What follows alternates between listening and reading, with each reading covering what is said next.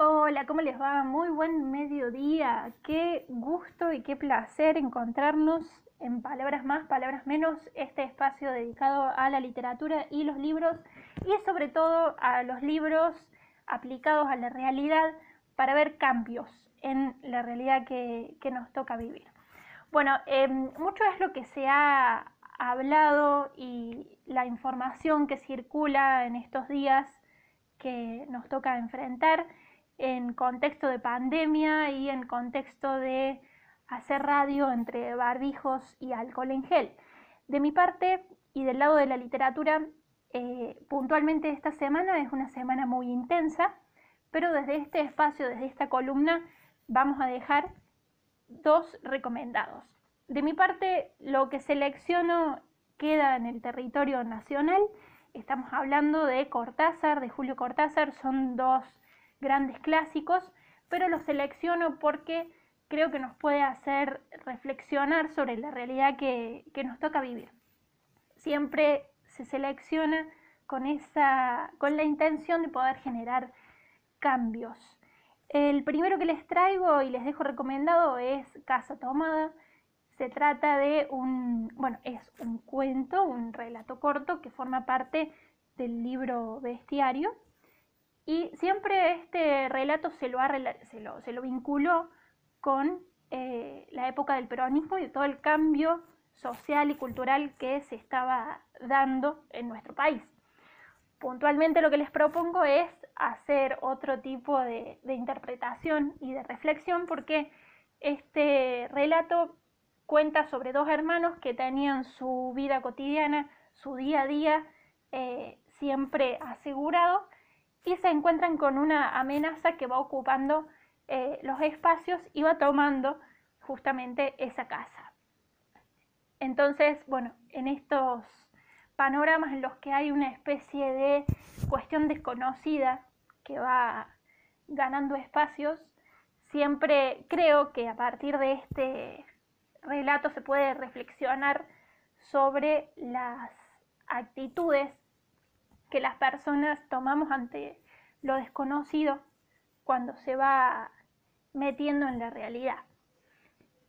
Por otro lado, otro de los clásicos que les dejo es, y aquí va una, una carta fuerte, es Autopista del Sur, también de Cortázar. Vamos a hacer un paréntesis para comentar qué es lo interesante, que Cortázar con elementos reales, elementos verosímiles, puede eh, pintar panoramas muy existencialistas, o sea, panoramas que nos hacen pensar sobre la existencia, para qué estamos, para qué vivimos, y eh, de una forma bastante psicológica, si se quiere, por decirlo de alguna forma. Lo cierto es que Autopista del Sur también es un relato corto, un cuento, que se encuentra en el libro Todos los Fuegos del Fuego del año aproximadamente mediados de los 60. ¿Y qué es lo interesante de esto? Se trata de un embotellamiento, de un atascamiento a las afueras de París. Entonces, em, estamos hablando de cómo todos, mientras tenía su ritmo normal, se atasca, queda en pausa. Y ahí se encuentran un montón de vidas, de historias eh, de completos desconocidos que en plena pausa tienen que aprender a vivir. Entonces, eh, lo interesante es cómo en pleno embotellamiento o atascamiento empiezan a surgir cuestiones que atraviesan a la vida en sociedad. Podemos encontrar el amor, podemos encontrar la muerte, podemos encontrar las formas de organización social, podemos encontrar eh, un plano espiritual, un plano de, de angustia existencial y todo eso en pocas páginas, todo eso en un embotellamiento, todo eso en una carrera de ritmos, como si fuera una gran autopista, que se interrumpe y queda en suspenso y queda en pausa. Creo que algo de, todo esto y de todas estas sensaciones nos pueden llegar a, tocar de cerca, por lo menos en estos días, por lo menos en esta realidad que nos toca vivir. Em, el hecho de dejar de ser una carrera y una vorágine todo el tiempo y estar en pausa e incluso también plantear el escenario de qué va a pasar cuando todo reanude su marcha. Así que bueno, si estos clásicos de Cortázar eh, creo que nos pueden hacer más que compañía sin caer en ningún tipo de em, tristeza, la idea no es esa, la idea es que el libro y la lectura justamente acompañen. Y justamente hablando de lectura y de libro, eh, como les decía bien al principio, esta semana fue una semana intensa para la literatura. ¿Por qué? Porque el 23 de abril se celebró el Día Mundial del Libro y de los Derechos de Autor. Es una gran celebración para el mundo del libro, para el mundo editorial.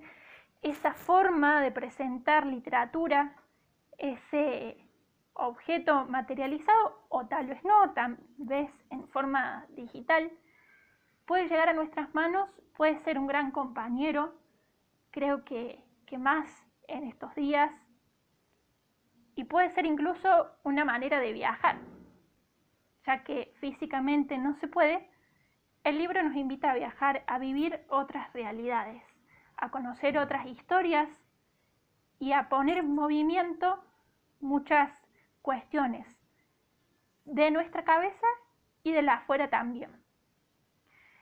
Lo cierto es que, bueno, se celebró el 23 de abril, el Día del Libro de los Derechos de Autor, se festeja en esa fecha porque eh, es el fallecimiento al mismo tiempo de Shakespeare y de Cervantes, coincidencia loca o no, cada uno sabrá, pero en esa fecha fallecieron y por eso se conmemora. También dejo la inquietud, sería buenísimo que eh, hablemos y pensemos de esos libros que nos hayan marcado, de esos libros especiales, de esos libros que nos gustaría leer y de, eh, reitero, el libro no como algo quieto, sino como algo capaz de transformar realidades.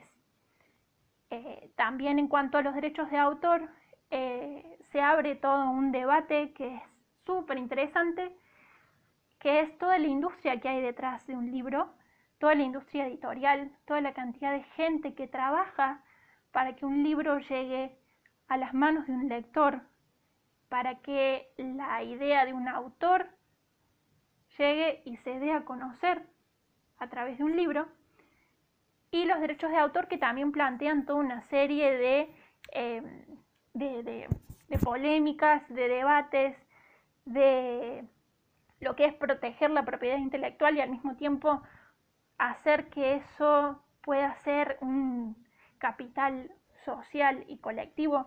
Para ello hay leyes específicas y puntuales, pero bueno, eso merecería todo una columna aparte.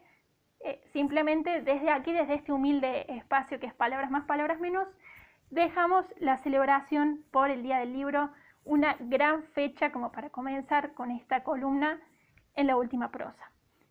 Por último, para despedirme también hago otro homenaje.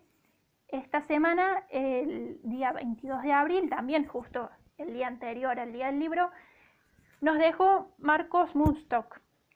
Era uno de los Lelutiers y lo traigo como homenaje porque eh, todos los integrantes de Lelutiers son grandes trabajadores de la palabra también, trabajadores de hacer un humor inteligente con la lengua.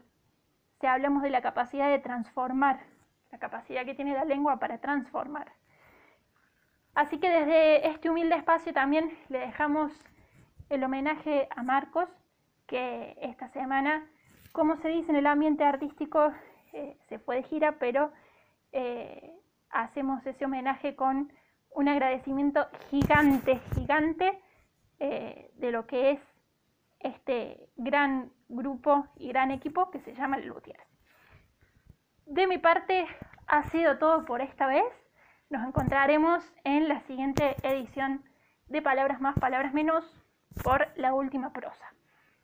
Si quieren profundizar un poquito más, pueden encontrar Palabras más, Palabras menos como podcast en Spotify y ahí lo van a encontrar, van a encontrar temas más en profundidad y más desarrollados.